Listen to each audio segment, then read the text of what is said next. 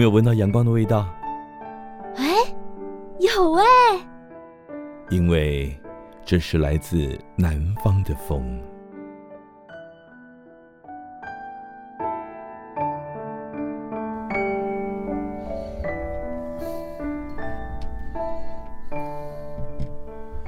各位亲爱的听众朋友，大家晚安！很高兴又到了礼拜天晚上八点到九点为您播出的《来自南方的风》。关系朱启林阿雾哈，上个礼拜呢，阿雾找了阿雾的学弟来聊得很开心啊，然后我们聊了很多关于生态的问题，甚至我们在节目结束之后呢，还继续聊了一些其他的东西。哎，聊一聊发现。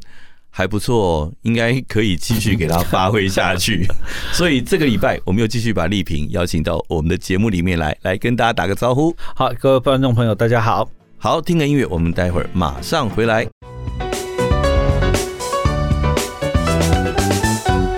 哎，丽萍啊，那个生态这个题目很大哈，好像我们人都生活在这个这个环境里面，就是一个生态，我们就是其中一份子，好像。生活当中所有的事情都跟生态这件事情有很大的一个连接哈。你只要活着，呼吸一口新鲜空气，它就跟生态起了关系。哎，真的，你吃的、喝的、拉的、穿的都有关系，全部都是生态的一部分。对对，拉错的地方就是破坏生态，吃错了东西也是破坏生态。哇、哦，生态这个题目真的很大，其实太复杂了。说真的，不过我们上次就是我们后来在节目里结束之后，我们有大概聊到，就是说，呃，现在大大家很流行的这个有机耕种这件事情。对，嗯，可是现在大家都在讲有机耕种，有机耕种，那也都有所谓的有机认证。嗯哼，但是，但是我还是心里有一个很大的疑问。嗯，当别人都不有机的时候，嘿。你怎么有机？就像我们刚刚讲的，你你你呼吸一口新鲜空气，都是一个有跟生态有关的事情。那你身边的人不有机，你怎么会变有机？就是隔壁可能撒农药，它一定会飘过来，它的化肥流到水里，然后沿着灌溉沟渠流下去，你在下游就把这个水又打上来灌溉。那不是一样？好了，这个其实有一些规范是很严谨的，嗯，好，所以我们现在反而不太谈有机农业，我们现在比较喜欢谈的叫友善耕作，是。因为所有的有机，它都所有真正必须说有机的，它都必须去做完很严谨的有机认证，是，所以在做有机认证的田的第一件事情就很难了，叫做独立水源。啊，一定要有独立水源吗？或者是我是水源第一家。啊，我最上游，你农药不会流上来嘛？也是，你污染水不会流上来，水往下流嘛？对对对对。所以我之前有个朋，我有个学弟，他的他后来他有一块田，他就是在那个区域的最上游的那个田，嗯，然后呢，他为了他都被他都被当地的老农夫骂嘛，因为那学弟是年轻的嘛，然后他为什么被老农夫骂呢？是他的田埂就让他长很长的草，不除草啊，那。隔壁农夫都说：“嘿，笑点你冰多，是，我还挂草啊。”对。可是他心里想的是：“我要用那个草挡你的农药，对，变成防风林的一个作用。”你喷的时候呢，你就说，你就他他也没办法做到完全有机，因为他没有办法防隔壁的田喷药。对。好，他的水他可以确定是他的水源不会有问题，因为他是第一户嘛。对。好，那再来他就是用那个很长的草，嗯，把隔壁大部分的农药给挡下来。是。他可以确保他的田会掉进来。他说：“我不可以，不可能防百分之百，但是我如果能防百分之八十、百分之七十，那就是我要做的事情。”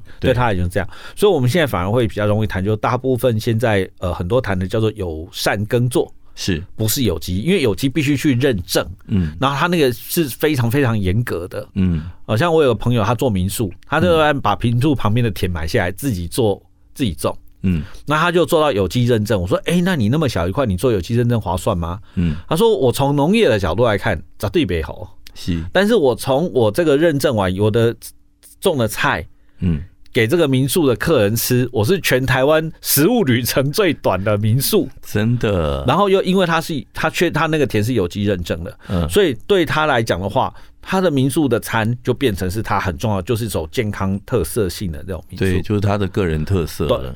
对，所以他就说他从别的角度来思考，所以他那块田一定要去做有机认证。嗯，那当然那个东西还有什么过渡期啊，什么什么转型期什么之类的，那个其实是一套很复杂的机制。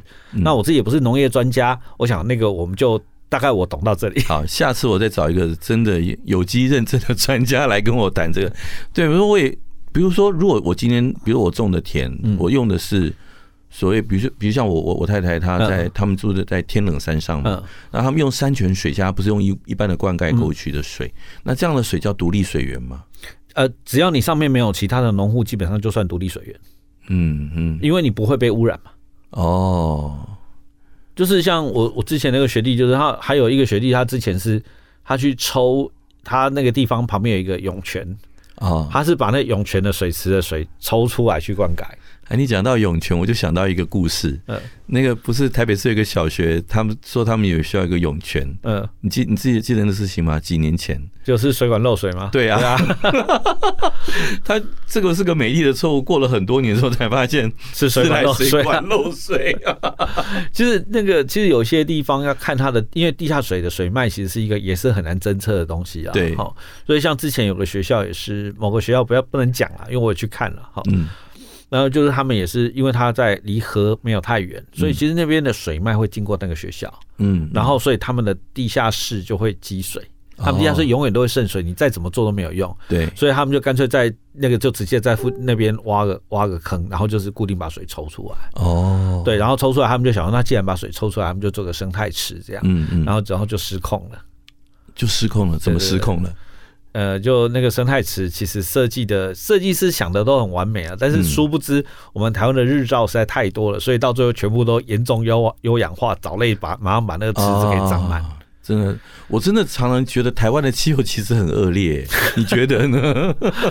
对啊，像之前几年也其实有个梦想说，哎、欸，就山上认识一些朋友嘛，就是说，哎、欸，你们附近有没有地方我租个，因为山上想说空间比较便宜，想说租个工作室，我偶尔可以上山，就是把一些工作带到山上去做。嗯，后来当地的朋友就跟我讲说，你还是不要来好了。嗯，我说怎么了？他说我们这里的潮湿哈，家里就可以让你发疯。我后来想想。也对哈，这个潮湿的，我说的器材全部会挂掉。像我常常就是觉得说，像我我之前有讲过嘛，我们我我太太娘家在东市，然后在他们在天冷的那边有房子，嗯，那个房子像我丈母娘大概就是每个礼拜回去一次，但是即便以这样子的频率来讲，回去都还是觉得房子的状态很难维持的很好。嗯，对，所以我真的觉得台湾的气候真的是。真的是，我真的不会讲，因为我们真的太湿啦，又湿又热，然后那个就是水汽太多。那其实包含说，我们后来就说，呃，一个房子没有人住，很快就坏掉。对，那其实很简单，你只要有人住，有电器用品使用，或者人在里面，其实它室内温度升高一两度，水汽就不会汇聚在里面。对，那水跟这个霉菌，嗯，还有这些藻类滋生，大概是所有的房子的杀手。嗯，你像我，我就很羡慕像那种欧美的国家，他们的那种大陆型气候。你知道，跟他们买那种二手电子产品哦，你都不用担心那个机器会有什么问题。他们的保存状况真的都，因为我们太湿了啊。对啊，你东南亚国家也一样啊，他们也是又湿又热，绝对都是很难搞的。可是，可是你像日本也是海岛国家，他们冷一点，对他们冷一点，可是冷一点就差很多了，真的。对对啊，然后像台湾的落成也很多。我我们的落成大概就比较难爬，比较麻烦了啦。对，那你有没有想过，就是我台湾的落成大概都来自于什么地方啊？啊，其实包含我们自己都生产很多。嗯，当然境外的一定有。对，那我不晓得你有没有去过浊水溪口看过？呃，没有。好。呃，去年的夏天不是有一次，就是整个全台湾下大雨，下了很久嘛？啊，对对对。你要知道，在那个雨之前，我曾经去年四月份，我要去浊水溪口做个鱼类的调查。嗯，我几乎找不到地方可以抓鱼，因为全部干掉了。哦，我们浊水溪的水根本流不到河口，对，根本流不到海。那这为什么呢？就是都渗下去了，被抽光了啊！被抽光了，积极航河堰。哦，抽给谁呢？抽给浊水溪口那个最大的工业区，是是是，就抽抽出去，他们用掉了。嗯，好，那所以那浊水溪其实是输沙量很大的，它既然叫浊水嘛，楼注意就输沙量其实是很大一条河，所以整个浊水溪口的扬尘非常非常的严重。嗯嗯，哎，那个没有看过，你就是从。北边往南边看，或从南边往北边看，一阵风吹来就是烟尘满满。嗯，你光看那个真的是看的会怕。是，哎，所以。如果像也比如说河水呃，浊水溪它的如果流量正常来的来讲的话，那它就这个这个问题会少了，会少很多很多很多，嗯，至少少了八成就以上，嗯。那所以说你你的意思是说，因为台湾就是因为呃这个河川的枯水的的情况比较普遍，所以容易造成这个扬尘的这些情况。哎，应该是说因为我们把水用光了。哦。是把水用光了，嗯，就真正会去滋润到土地的水真的不太多。对，所以它底下就做了很多的方法去处理这个扬尘的问题。嗯嗯，好，那。怎么操作？算了，我们就不讲了，因为那讲的又是一个很严肃的问题。我们今天讲轻松的。不，我觉得，但我觉得人类一向都有这个本事啊，就是为了解决一个问题，制造更多的问题。对对，就为了想要把那个东西处理掉，然后就搞了更多的麻烦进来。对，因为那个再讲下去就变成一个很大的社会问题。对对对，还有一个所谓的那个公平正义的问题啊。算了，讲的头都大。对，我们不要这今天不要再讲到公平正义，讲到环保。我天哪！对，我们上次休息一下，太硬了，待会马上回来休息休息，听音乐。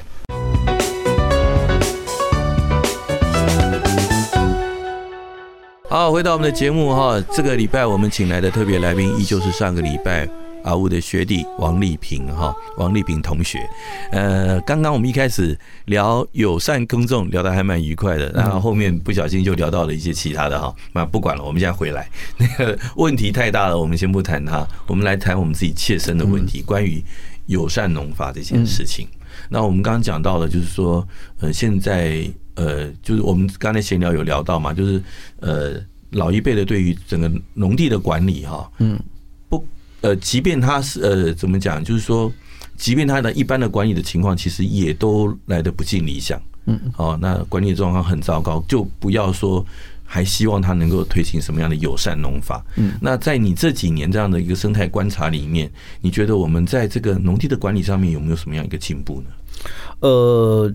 我先讲一个不好的状况，好，我们先把一个我自己看到案例，就有一天我在桃园的某个地方的农地在做调查，嗯，然后那一天一去做调查，我就觉得不对劲，嗯，然后后来一开始走进去那里就觉得不对劲，后来走了半个小时之后，我就决定撤退，因为整个空气中全部弥漫着农药的味道。然后就在田田的旁边找到一个很大很大的那个塑橘色塑胶桶，哇，发现里面全部都是各种农药的袋子、罐子什么，全部都塞在那个大桶子里面。然后我就知道说，为什么一进去就觉得不对劲了。所以我那天我就撤退，就直接不做调查，因为我觉得我不想在那里面中毒。嗯，因为都空气中弥漫的就是非常不好闻的农药的味道。然后呃。好，那但是呢，事实上还是慢慢的有一些比较青年农夫进回到乡村，回到农村，是，然后他们开始就是开始跟以前的长辈不一样，因为以前长辈只种一件事情，种产量，对，然后慢慢现在后来这些长辈们有一些已经不止种产量，他开始种品质，嗯，那现在年轻一辈呢，他种的不是产量，他种的是品质跟安全，是。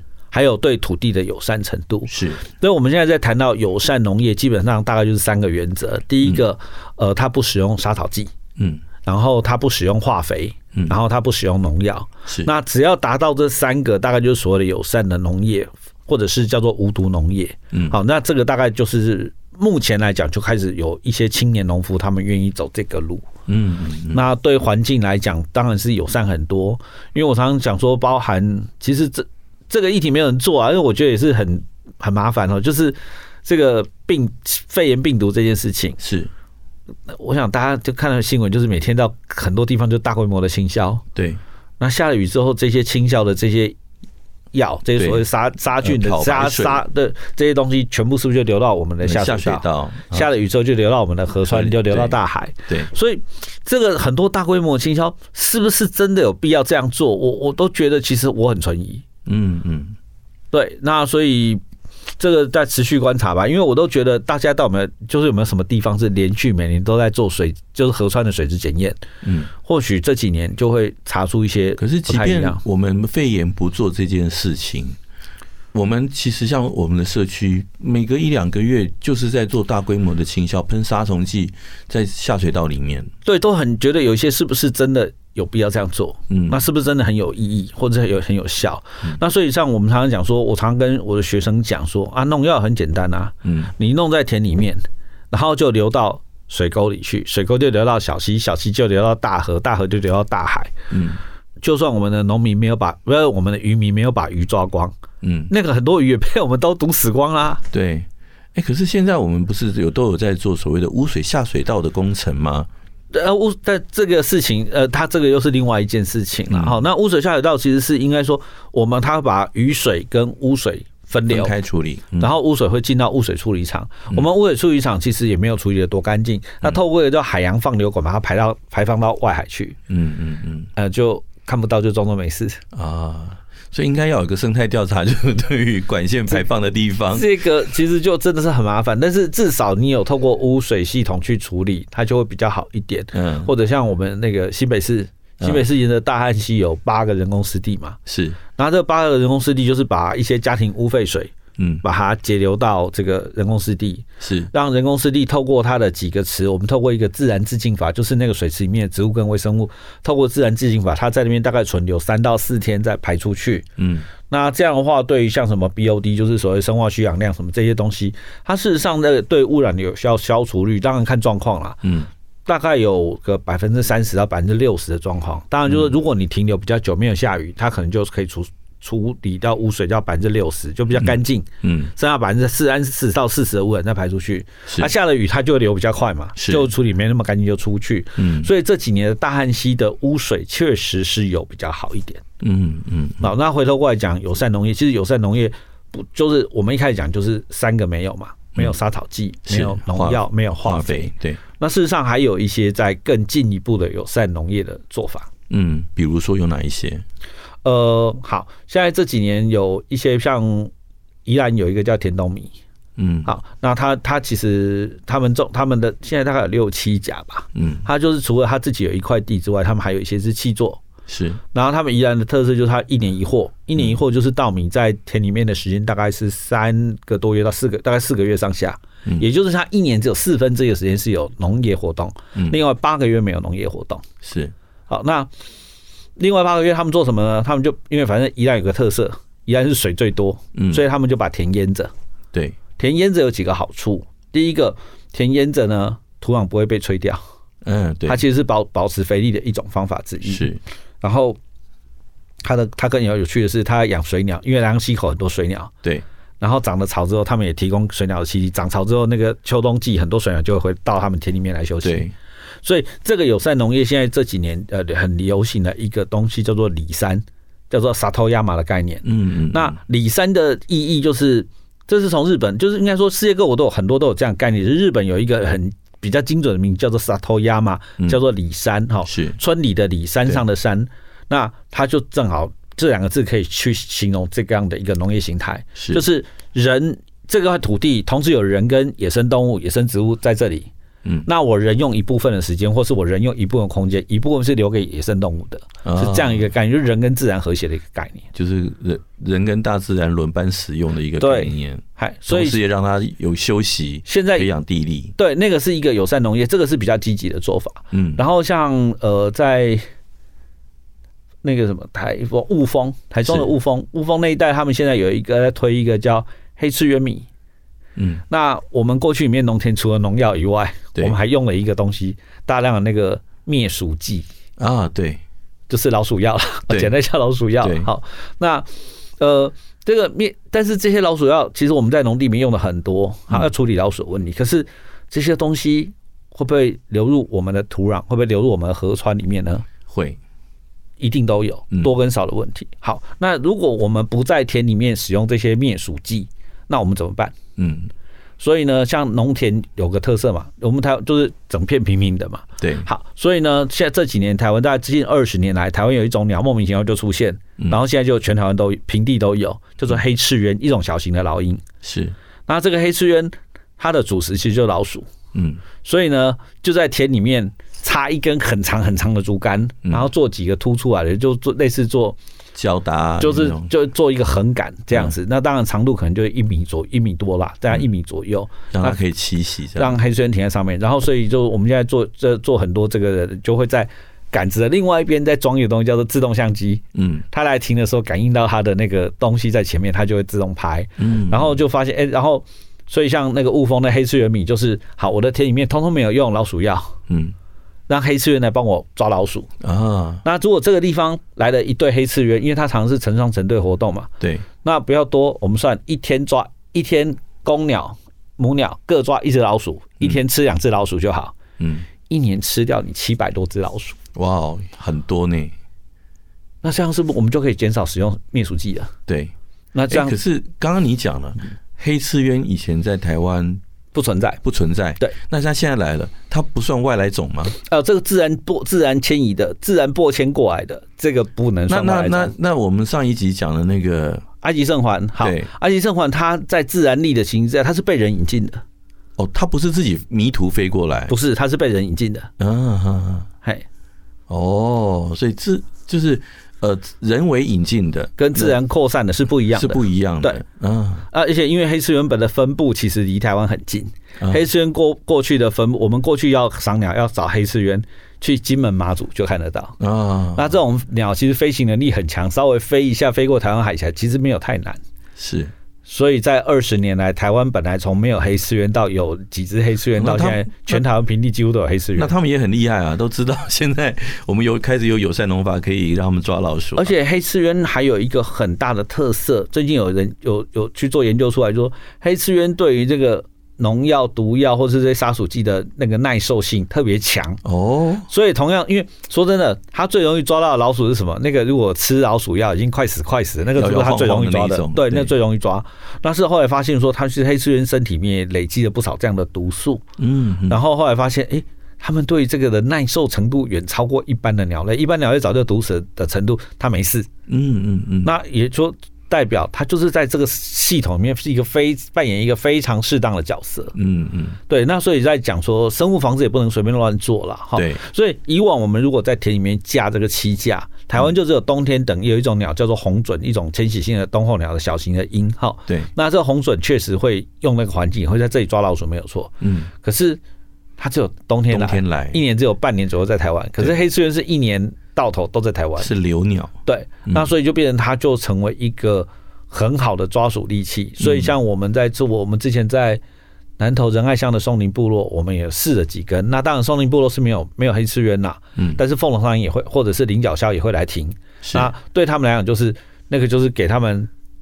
给他，我们就做，应该说人类就做一个瞭望台给他，嗯，然后在那里帮我们抓老鼠，可以让他停下来看一下，对，稍微停留一下，然后有机会稍微帮忙寻一寻，有机会就顺便抓一抓这样。那其实如果大家现在在台湾的农作地环境哈，要看黑刺原不会很难，我教大家怎么看。嗯，如果你尤其晨昏出现的几率比较高，因为老鼠是晨昏活动的嘛。对。好，如果你看到一只鹰在空中就定点，就是它迎面对着风这样拍翅膀，像直升机一样停在空中。嗯，好，你中了那只就基本上就是黑翅鸢哦，所以非常好认。是是是，哎，很漂亮的一只小小小型的鹰。OK，好，那希望大家能够多多观察。我们先休息一下，待会儿马上回来。好，回到我们的节目哈，今天呢，我们很高兴又请了我们的学弟过来这边哈，王丽萍来跟我们分享一些生态的故事哈。那我们今天讲了很多，嗯，关于生态呃友善农法啦哈，然后甚至一些呃我们在生态上面的一些好消息，比如说我们刚刚讲的黑翅鸢帮我们抓老鼠这样的故事。嗯，那我们在屏东这边有什么样的很厉害的鸟类吗？或者是有什么样的一个故事可以跟大家分享的？好，屏东这边的故事其实也是很棒的故事啊。好，我们小时候都玩一个游戏，叫做老鹰抓小鸡。哎，对。好，请问多少人看过老鹰？哎，真的不多。好，那而且我们平常很多人在郊山，就是一般都会旁边的郊山看到的，都会说啊，老鹰，老鹰，老鹰。其实那大部分都不是老鹰。是。那真正的老鹰呢？其实全台湾现在也是那个也是一个蛮蛮惨的鸟，世界各国都很多，就台湾很少。对，那台湾曾经呃，这个所以我们平常讲真正讲的老鹰，其实它的我们现在正式用名叫黑鸢，嗯，就是纸鸢有没有？纸风筝那个鸢，所以它比较黑，所以叫黑鸢，嗯。啊，不过它不是黑的，它其实是深褐色。啊。那英文就叫 black kite，kite 也就是这个风筝的意思，在英文是风筝意思，所以说哎，老外跟我们都认为就是鸢都是跟跟华文都代表就是那个字就是像风筝，所以像一只像风筝一样的鸟在天上，那。过去大家讲老鹰抓小鸡，确实他们会在以往农村大家都有，就会冲下来抓鸡，这样，这是它的食物之一。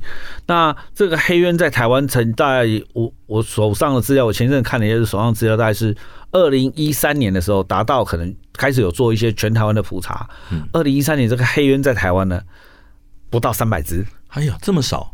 对，全台湾这么大哦。对对，才不到三百只。哎，其实我之前有看过一个纪录片啊，他们就是讲说，其实全世界这种就是这种猛禽类的鸟哈，其实在呃在呃都市的边缘应该都要很多。呃，其实是应该是特指黑鸢这一类的，对，就是他就喜欢都市周边的环境。对对对，就是他们会呃去抓老鼠啦哈，或者是呃去抓抓找一些呃小动物啊哈这些的，因为呃城市周围总是有很多这样的活动嘛。那在在台湾是因为。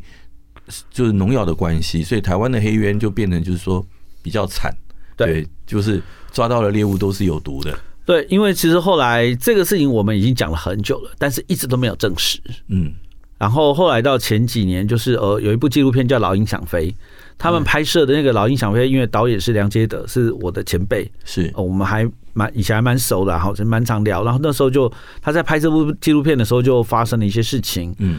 然后其中有一个南部的，就是平科大那边的研的研究者叫林慧珊，嗯，然后他们就他们就在做黑鸢的研究，嗯，然后甚至有一只黑鸢，就是他们看着它的蛋从巢里面孵出来，然后看着它被它爸爸妈妈养大可以飞，嗯，所以那只黑鸢他们有给它做标志，有打那个翼标，嗯，就会知道这个是做研究的方式，是，所以就会知道说，哎，这只跑到哪里去？他们在屏东放的。就看他屏东看他长大，后来这次有飞到高雄去，嗯，还有飞到很多地方去。那详细我也不太记得。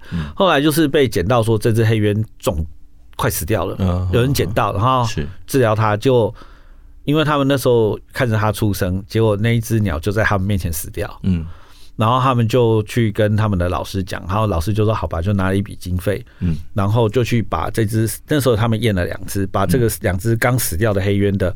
身体组织跟他的内脏器官都切了一点点，拿去做毒药的毒理的这个药理的这个化验。嗯，那化验完以后，确定就是有某几种农药的量高的很夸张，尤其是肝脏。哦，然后就是就确定了说，确实台湾的黑猿很多死亡。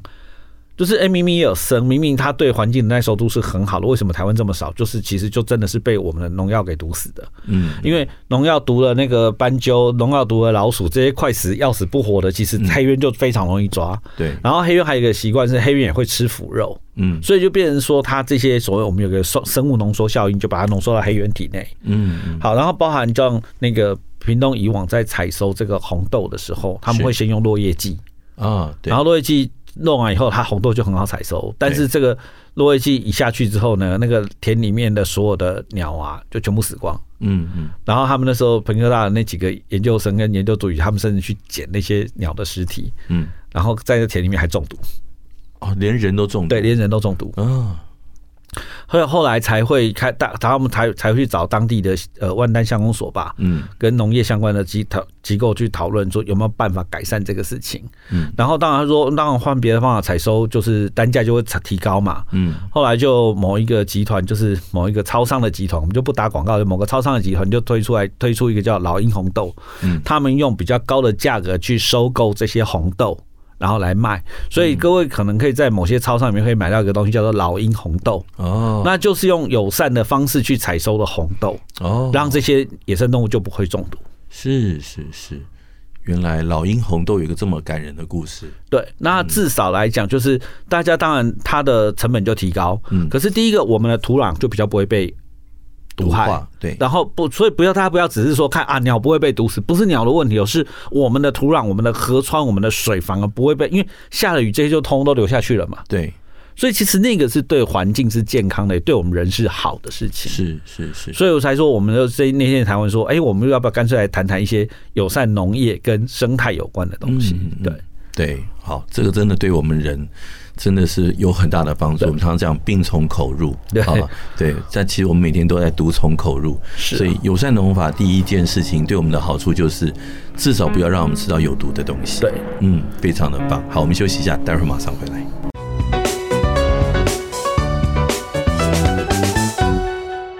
好，回到我们的节目哈，你现在收听的是 FM 九九点五云端新电台，每个礼拜天晚上八点到九点为您播出的来自南方的风，外企朱启麟阿雾哈。那我们今天呢，很高兴又请到了上礼拜的特别来宾王丽萍来到我们的节目里面哈，来跟我们聊一些跟生态有关的事情。那刚刚我们在前面的节目里面有讲到里山这个东西这个名词，那。我我想很多人对于里山这两个字可能也不是很了解，所以是不是可以跟我们再更深入的介绍一下什么样叫什么样的什么样叫做里山？好，我们现在常把人跟自然切成两块，对啊，人的环境、自然的环境把它切成两块，对。那里山是什么呢？就是人跟自然融合的那个过渡地带，是。那当然，过去我们就农业就是提高生产嘛，所以我们完全就是尽量把这块农地用掉。对。可是现在慢慢谈里山，或者我们刚刚谈的友善农业，嗯，那这些东西谈的都是我们用环境，不要把环境用坏，有一部分留给野生动物用。嗯嗯。那里山就是一个这样的概念，我还是用自然环境，可是我不会把它全部用完，我会留一点给野生动物用。是。所以像那个。那这个名词正好，因为日本正好有一个 Satoyama 这样的概念进来，那这个就是比较简单的名词。好，那所以大家就联合国也跟着用这个 Satoyama，所以大家就现在都用这个里山的概念来。最早开始导入这样的一个。对，那他们还有另外里海，就是也是人跟海洋跟鱼嘛，嗯，对不对？所以这是农业跟渔业跟人和在一起的这种环境。那我们怎么样在这个环境里面，就是哎，人用这个土地。野生动物可以用这个土地，嗯，所以包含我们最近在跟一些农农业实验单位，我们跟像我们跟台中区的农业，就是农业实验单位，我们在有合作，嗯，那我们现在就在思考说，好，那当我们在推友善农业的时候，我们有没有办法在农田附近做一点点设施，嗯，让野生动物可以去用这个环境，嗯，或者甚至是一个野生动物的庇护所，是，好，那我们可能现在在现在在讨论的是，就是我们在一些田附近会挖几挖个小水坑，嗯。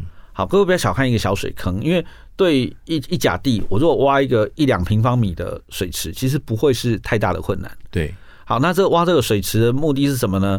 就是让它比较长时间是有水的状况，嗯，而不用很多，只要水有有一点水就可以了。因为这些环境里面，我们只要创造出这种环境，就有些田里面应该要有的小鱼、小虾，嗯，蜻蜓的幼虫是就可以在这地方就有一个庇护所，是不会所有的田，只要我田不耕作的时候，这些都。就这些动物全部没地方去，对，它就死光了。嗯，好，就是尝试去去营造一些这样的空间，是，然后甚至是有些地方就开始加宽田埂，嗯，或者是田埂有有几区的田埂，我就刻意让它长草，是，让它长就是让它比较宽一点，长一些草。那为什么长这些草呢？让野生动物有危险的时候，它有地方可以躲。是，那也就是这个方法，除了我们刚刚讲那些友善的设施的那个。呃，施作方面，好，我们还可以做一些这样的东西，那增加田里面的生物多样性。嗯，所以慢慢这个里山的概念就是，呃，我们只能在用这个环境当中，有没有可能留一些给野生动物去使用？嗯嗯，我想这是一个未来的趋势。当然，也有很多人想啊，那个生产的米不是用惯性农法生产的米，那米贵很多啊。嗯嗯，说对，那我们也在思考这件事情。那我们现在就跟大家讲说，好，你宁可去吃一个很安、比较贵、比较安全的米，还是你要把钱拿去花在医疗上面？反正不是吃饭就是吃药，对。那你为什么不去吃一个好的饭，要去吃一个药呢？对，这个观念很棒，所以这个真的值得大家深思哈。对，对于环境好就是对我们自己好，对别人好，同样也是善待自己。对，所以就慢慢的就是这样的概念说，当当然你说啊都很贵，那你可以一部分吃这个啊，一部分吃普通的，啊，可以交替着吃啊。对对对，就不要每天吃毒嘛，偶尔休息一下。所以像我自己现在，呃。我们我现在是因为我自己有个学弟在种米嘛，他也是种友善米的。我现在米都跟他买，是。然后我也拐了我几个朋友一起跟他们一起买，也一起跟我就是跟他们买米这样子。后来几个朋友吃完说：“哎，这个米真的好吃哎！”我说：“有机友善做法，并不代表米会好吃，嗯，它代表米，但是代表是对土地的健康跟对这个食物的健康是。但是我们那时候就跟这个学弟谈的时候，就跟他讲说，我们很希望你的米。”很健康又很好吃，嗯，让大家最后是因为你的好吃来买你的米，嗯，所以他们就采用了一些方法去处理，包含米是带壳存。